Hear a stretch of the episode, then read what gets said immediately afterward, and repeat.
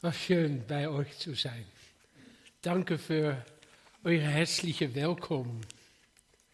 Ja, ich freue mich sehr, hier zusammen zu sein mit euch und Gottes Wort zu öffnen. Ich habe mich natürlich auch vorbereitet. Ja, danke für die Einladung. Ich bin Hendrik Jan, so ihr das auch wel weiß. Ich bin auch äh, Prospekt bei den Holy Riders. Und ich bin einfach stolz, dass das Wort gewurzelt ist im Kreuz von Jesus Christus. Und dass wir Geschwister, Menschen, gewurzelt und gegründet in ihm, durch das Wort, was wir jetzt auch hören werden, erfahren dürfen, dass er der lebendige Gott lebt. Ich habe zwei Verse für euch mitgenommen, die ich gerne über uns Zusammensein, über Gottes Wort stellen möchte. Darf ich euch fragen, dafür aufzustehen? Und dann will ich auch noch ganz kurz darüber auch ein Segen bitten. Das Wort, was ich heute mit, als Überschrift heißt in Johannes 7, Vers 38 und Jesaja 58, Vers 11, wenn jemand an mich glaubt, werden Ströme, Ströme von lebendiges Wassers aus sein Innere fließen, so wie die Schrift sagt. Und dann kommt es. Alte Testament. Dann wird der Herr dich immer führen. Auch im Dornland macht er dich satt. Gibt dir die nötige Kraft, dann wirst du wie ein Karten sein, der immer genug Wasser hat und wie ein Quelle, die niemals versiegt. O Herr Jesus, wir danken dir für das wunderbare Wort, was du uns heute schenkst, als Eröffnung über das noch, was du uns schenken möchtest. Erbarme du dich über uns. Lass uns deine Herrlichkeit erfahren. Und schenk uns dann auch, Herr, das Wort in Wahrheit in uns, dass unser Herz, unser Leben, eine lebendige Quelle sein darf, zu deiner Ehre. Amen. Das Thema, worüber ich mit euch teilen möchte, ist, wie kann es auch anders, vom Wasser getränkt, vom Wasser getränkt werden zu Nahrung und Heilung. Ich habe ein Bibelwort aus Hesekiel 47, die Verse 1, Vers 12. Mir fasziniert es so immer wieder, om van de basis van den Alten Bund, das Alte Testament, Christus Jesus zu sehen und in, durch den Bund bei ihm in die Volheid zu kommen. Und Josaja lasst uns daar einiges zo van sehen durch eine Erfahrung, die er hat. Jesaja 47. Dann führte er mich zum Eingang des Tempels zurück und ich sah. Herrlich, wenn wir sehen mit unseren Augen des Herzens. Zurück führte er mich und ich sah, wie unter den Türschwellen Wasser hervorquoll. Es kam an der Südseite des Tempels heraus und floss südlich am Altar vorbei nach Osten ab denn die Vorderseite des Hauses war nach Osten gerichtet. Dann führte er mich durch das Nordtor heraus und ließ mich außen an der Anlage gehen zum äußeren Osttor. Rechts davon floss das Wasser hinaus. Als der Mann mit dem Messnur in der Hand nach Osten hin, hinausging, maß er 540 Meter ab und ließ mich durch das Wasser hindurchgehen. Es reichte mir bis an den Knöchel. Den Maß, da maß er wieder 540 Meter ab und ließ mich durch das Wasser warten. Es reichte mir bis zu den Knien. Darauf maß er wieder 540 Meter ab und ließ mich durch das ließ mich durchwaten. Das Wasser ging mir bis an die Hüften. Als er noch einmal 540 Meter abgemessen hat, war das Wasser zu einem Fluss geworden, den ich nicht mehr durchwaten konnte. Man hatte zwemmen müssen. Hast du das gesehen, Menschensohn? sagte er zu mir und führte mich zum Ufer zurück. Da zag ich auf beide Seiten des Fußes viele Bäume stehen. Er sagte zu mir, das Wasser fließt immer weiter nach Osten in die Araba hinunter und ergießt sich ins Tote Meer. Araba ist der Jordaangraben, wird als Jordaangraben bezeichnet, von Norden nach Süden, durch ganz Israel, nach Eliad zum Roten Meer. Dort wird das salzige Wasser gesund werden. Überall wohin der Fluss kommt, bringt er Leben. Alle Tieren gedeihen, überhaupt alles, was sich regt. Das tote Meer wimmelt von Fischen, weil sein Wasser gesund geworden ist. An seinen Ufer werden Fischer stehen, von Engadie bis Engadjam, Jim bereiten sie ihre Netzen zum Trocknen aus. Vissen jeder Art wird es dort wieder geben, zahlreich wie im Mittelmeer. Nur die Sümpfen der Tümpel werden nicht gesund, sie bleiben den Salz überlassen. Aber an beiden Ufern des Flusses werden Fruchtbäume wachsen, die das ganze Jahr über grün und immer Früchten tragen. Jeden Monat Frisse, das ist so, weil sie vom Wasser getränkt werden, das aus dem Heiligtum fließt. Ihre Früchte dienen als Nahrung und ihre Blätter als Heilmittel. Vom Wasser getränkt werden, zu Nahrung, zu Heilung. Das lesen wir hier in Vers 12. Das ist so, weil sie vom Wasser getränkt werden, das aus dem Heiligtum fließt, ihre Frucht zu dienen als Nahrung und ihre Blätter als Heilmittel. In Vers 47 lesen wir, dass Ezekiel am Eingang des Tempels wieder zurückgeführt wird und sah, dann führte er mich zum Himmel, äh, zum, zum Tempel zurück. Und dazu muss ich eigentlich erklären, und da kann ich nicht anders, dann eigentlich Vers, Kapitel 40 lesen, die ersten Versen 5.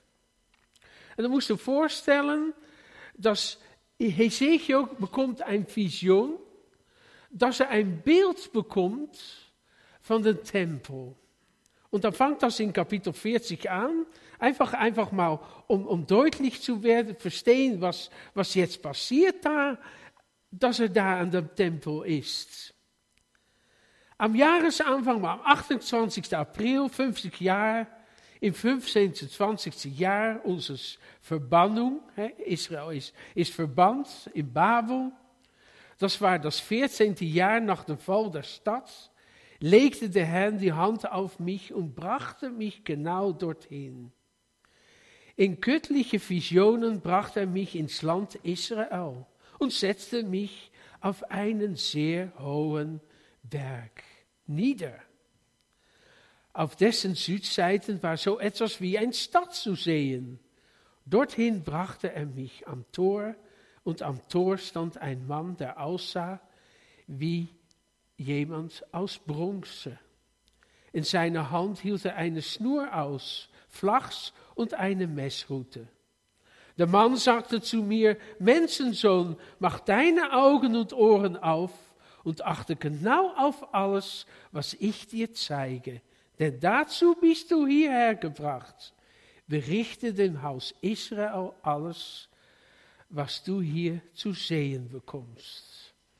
Ezekiel bekommt eine Vision und eine Vision ist eigentlich nicht ein Traum, dass man schläft, aber man erlebt es mit offenen Augen tatsächlich als eine Wahrheit, die Gott ihm offenbart.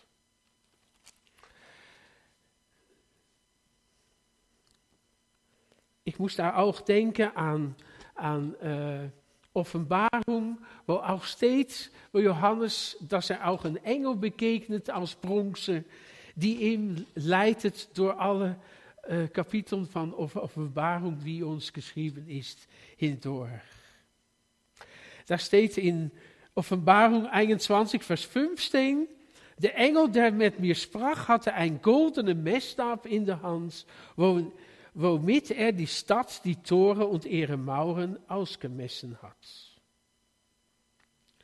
Und hier in Kapitel 47 bekommt Hesekiel der Auftrag, durch das Wasser zu gehen. Jede 540 Meter wird es tiefer, bis Hesekiel zwemmen muss, um dort zu kommen. Es ist ein Strom, es ist ein Strom, wie wir gelesen haben, der zu Leben führt. Ja, sogar das tote Meer wird wieder zum Leben erweckt werden. Und da muss ich denken an die Frau an der Bron in Johannes 4, Vers 13.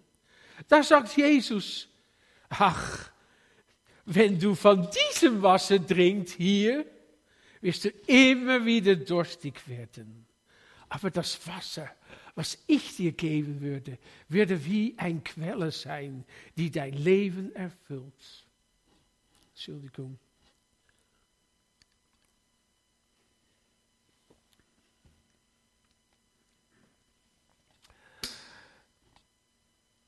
Liebe Geschwister, geht es bei euch auch langsam das Licht aus?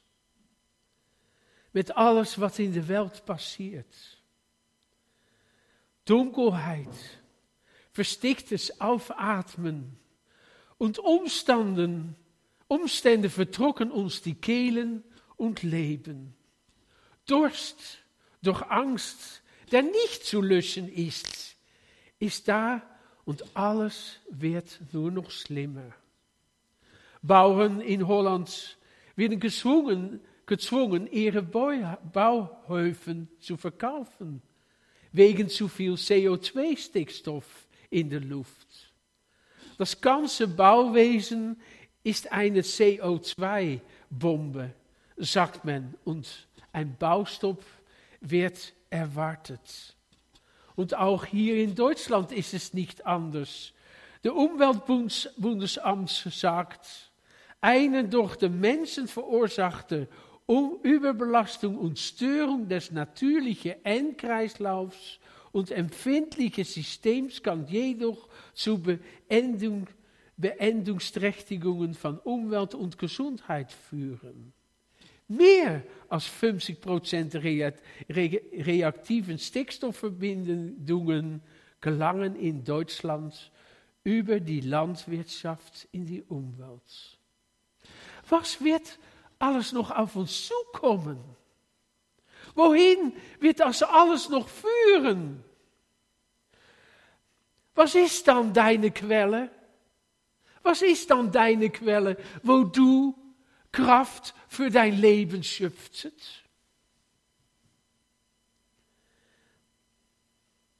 Dunkelheit, Einsamkeit, deine Lebensmut, wo haust du die her?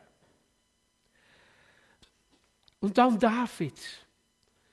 David ist auch damit bekannt, als es dunkel wird. Im Psalm 69 schreibt David, schreit er es aus fürs Angesicht Gottes. Und hierin darf er uns vorgehen Und gerade finde ich das so passend, was wir hier lesen, dass er Moor ist, aber dass er auch lebend Wasser ist für uns, weil wir uns durch Christus Jesus füllen dürfen. Und er weiß, wo er mit seiner Not hingehen muss. Und dann sagt er im Psalm 69, rette mich Gott, das Wasser steht mir zum Hals. Ich versinke in strullenden Moor. Meine Füße verlieren den Grund. Siehst du da Ezekiel? Siehst du ihn? Er kann nicht schwimmen. Aber dat is totaal was anders. Wel, er ist voll in de stroom van Jezus Christus. In de stroom dat fließen darf aus dem Tempel. Und David, der so gebunden ist durch Umstände in sein Leben, kann es nur noch ausschreien, Herr. Wasser, ich bin, ich in tiefe Wasser geraten. Die Strömung, die Strömung reißt mich weg. Und von Rufen bin ich erschöpft. Kennst du das? Dass du rufst und kein Antwort kommt. Meine Kehle ist wund und meine Augen sind mand vom Warten auf meinen Gott. Ja, ja, wenn wir nur auf die Umstände in der Welt schauen und uns nicht in die Arme von Jesus führen lassen, ist unser Leiden und Leben umsonst. Wenn wir nur auf unsere Umstände schauen, dann kommen wir nicht weiter, weiter und wir trocknen aus. Unser Glauben versinkt in Moor. Zie je kapitel 47, Vers 11. Nur die Sümpfe und Trümpfe werden nicht gesund. Sie bleiben den Salz überlassen. Und das wird passieren, wenn wir durch Umständen wegschauen von Jesus. Vielleicht auch durch den Feind, der so viel Macht hat, um uns zu infiltrieren mit Gedanken ist das ein Gott der Liebe? Wo ist dann deine Hilfe? Waar wartest du da noch auf? Und so versinken wir und verlieren wir die Strom von Freude, die uns so wichtig war und so wichtig geworden war, wie wir es gerade gehört haben von Daniel. Da bei unserer Bekehrung das lebende Wasser, was zomaar über uns ausgegossen worden ist. Durch eine Entscheidung von ich tue Buße, ich kehre mich nicht mehr Gott der Rücke zu, sondern ich wende ihm mich zu.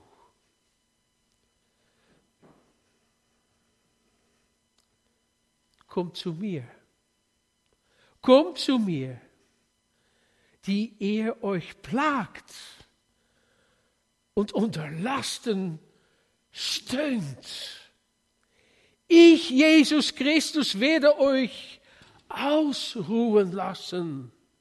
Nimm doch mein Joch auf euch und lerne doch von mir. Dann findet eure Leben Erfüllung. Denn ich quäle euch nicht und habe ein demütiges Herz. Und mein Joch drückt nicht. Meine Last ist leicht. Wie oft haben wir das gelesen? Wie oft haben wir das gehört? Und wie oft haben wir das wieder vergessen, um nicht in der sprudelnden Vollheit von Christus Jesus zu sein? Aber Gott hat Erbarmen mit uns. Er schenkt uns ein Wort heute Abend auch um zurückzukehren zu ihm.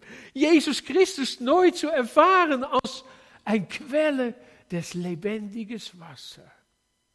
Und da passiert so was Schönes. Und das finde ich dann so wunderbar in diesem Wort, dass man nicht mehr laufen kann zum Schluss, aber dass man anfängt zu schwimmen in der Herrlichkeit von dein und mein Gott.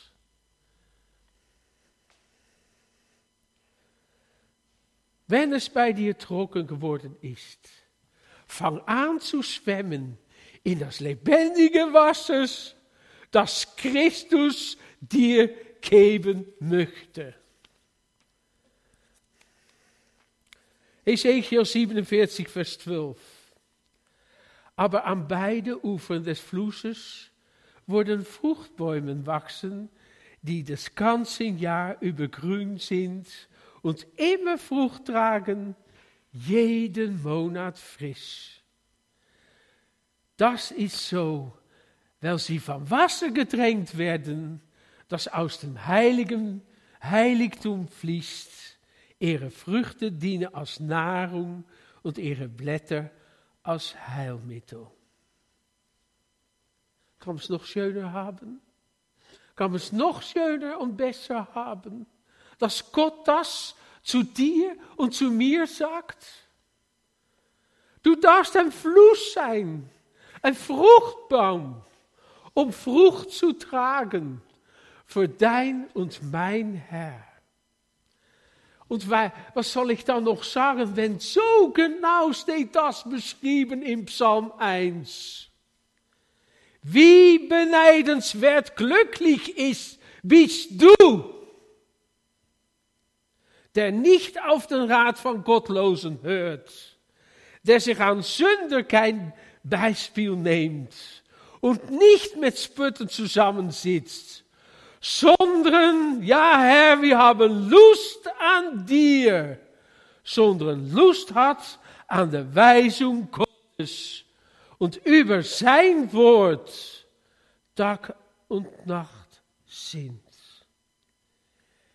Er, wir, er ist wie ein Baum am Wasser gepflanzt, der seine Frucht zu seiner Zeit bringen darf und dessen Laub niemals verwelkt.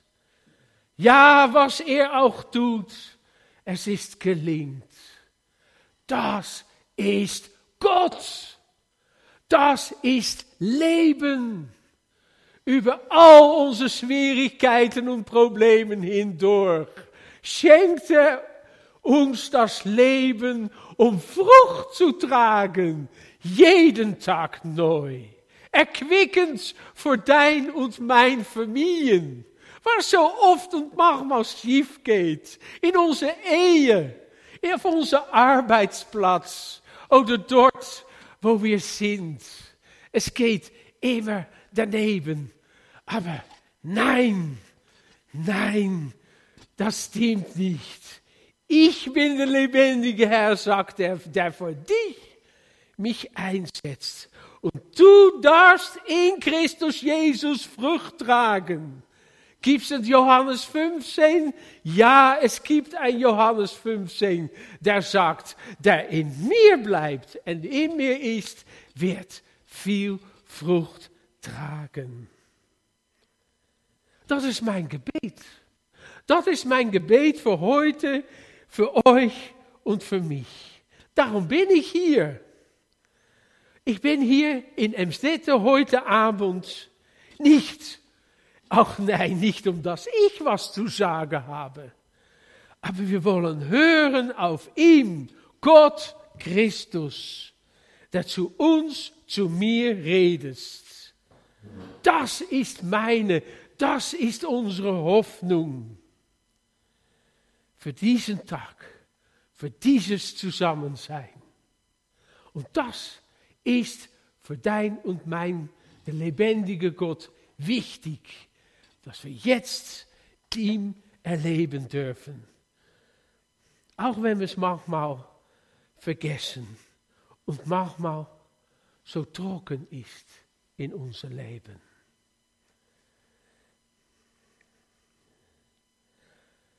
Sonst können wir es vergessen. Jesus sagt in Johannes 15, ich bin der Weinstock nicht du, nicht ich. Er ist der Weinstock. Er lässt das, die Frucht wachsen durch Gottes Gnade. Sein Lebensadem. Ach, wie oft ist mein Gebet auch gewesen. Herr, lass doch dein Stromen von lebendiges Wasser, dein Adem durch mich fließen, so dass ich doch ein Diener von dir Frucht tragen darf. Dass wir doch miteinander ermutigt werden, Herr, durch dein Wort. Und dass wir daraus leben dürfen. Nicht nur allein jetzt hier, durch diese Erfahrung ganz persönlich mit Gott, maar gerade für morgen und übermorgen, wo es heißt, hab keine Angst, aber es wird immer dunkler werden. Und das ist so schön, dass wir dann zusammen hier nicht stehen bleiben dürfen, aber gerade auch durch Ezekiel 47 lernen dürfen und sehen dürfen, dass ein Parallelstellen ist nach Offenbarung 22. Das möchte ich auch noch gern lesen. Muss je voorstellen, een neue Himmel, een neue Erde. Das ist doch eigentlich auch unser Ziel. Darin sollen wir doch uns nach ausstrecken. Nicht uns beeinflussen lassen über das, was uns behindert, um da Ausschau zu haben nach die Verheißung, die wir allen bekommen dürfen als treue Diener von Christus Jesus. Und der Engel zeigte mir, möge Gott dein und mein Auge des Herzens öffnen und das sehen lassen, so wie Johannes oder wie Ezekiel gesehen hat. Der Engel zeigte mir auch einen kristallklaren Strom, der aus dem Thron hervorkam, der Gott und dem Lamm gehört. Es war der Strom mit dem Wasser des Lebens, der in der Mitte der Hauptstraße durch die Stadt floss. An seinen beiden Ufer wuchs der Baum, wuchs der Baum des Lebens, der zwölfmal im Jahr Fruchten trägt, jeden Monat einmal und dessen Blätter zur Gesundheit der Völker diente. Dort wird es nicht mehr geben, was unter dem Fluch Gottes steht. Der Thron von Gott und den Lamm wird in der Stadt sein und ihre Bewohner werden ihm als Priester dienen, du und ich. Sie werden sein Gesicht sehen und seinen Namen an ihre Sterne tragen dann wird es keine Nacht mehr geben, so dass man keine Beleuchtung mehr braucht, nicht einmal das Sonnenlicht, denn Gott der Herr wird über dich und mich leuchten. Und sie werden als Könige in alle Ewigkeit herrschen. Das geht doch weit über unser Leben hinaus. Das geht doch weit über unsere Sorgen und Elend. Da, wo wir jedes Mal zu kämpfen haben, das dürfen wir alles in Christus Hand legen. Und er hat gesagt, ach schau mal auf mich. Ich werde deine Glaube vollenden. Ich habe so was Wunderbares für dich parat. Und das ist ein Leben mit mir. Und das Wunderbare ist, weißt du, das ist nicht für dann, was ich gerade gelesen habe. Nein, das ist für jetzt und diesen Tag. Und das ist Vollheit. Und das sind Strömen. Und das ist Wasser, wo man nicht mehr laufen kann und nur noch schwimmen muss. Das ist Jesus für dich und mich. Och, möchte Jesus Christus uns das schenken. Dass wir daraus leben dürfen, Kraft schöpfen dürfen für jeden Tag. Und dass wir in die Vollheit von Christus, in der Aufgaben Gott zu verherrlichen, unsere erste Aufgaben, dass wir dazu kommen an die zweite Aufgaben, dass das, was wir empfangen an lebendiges Wasser in Christus für uns, als Zeuge von Christus das weitertragen in diesen verdorben und dunkle Welt hinein. Und dann brauchen wir nichts zu sagen. Wir brauchen nur zu schwimmen. Wir brauchen nur in Christus zu sein. Und dann geschieht es. Zomaar een mens. Aus der Drogen, aus der Elend. Ich weiß nicht mehr, wie es weitergeht. Und dann sagt Christus, hier Daniel, ich bin er für dich. Und so ist es mit all unser Leben gegangen. Ich danke Gott, dass er so ist. Niemals ein Finger zeigt er auf dich. Das hast du falsch getan. Nein, er sagt nur, komm mal bei mir, mein Kind. Ich will mich verherrlichen durch dich.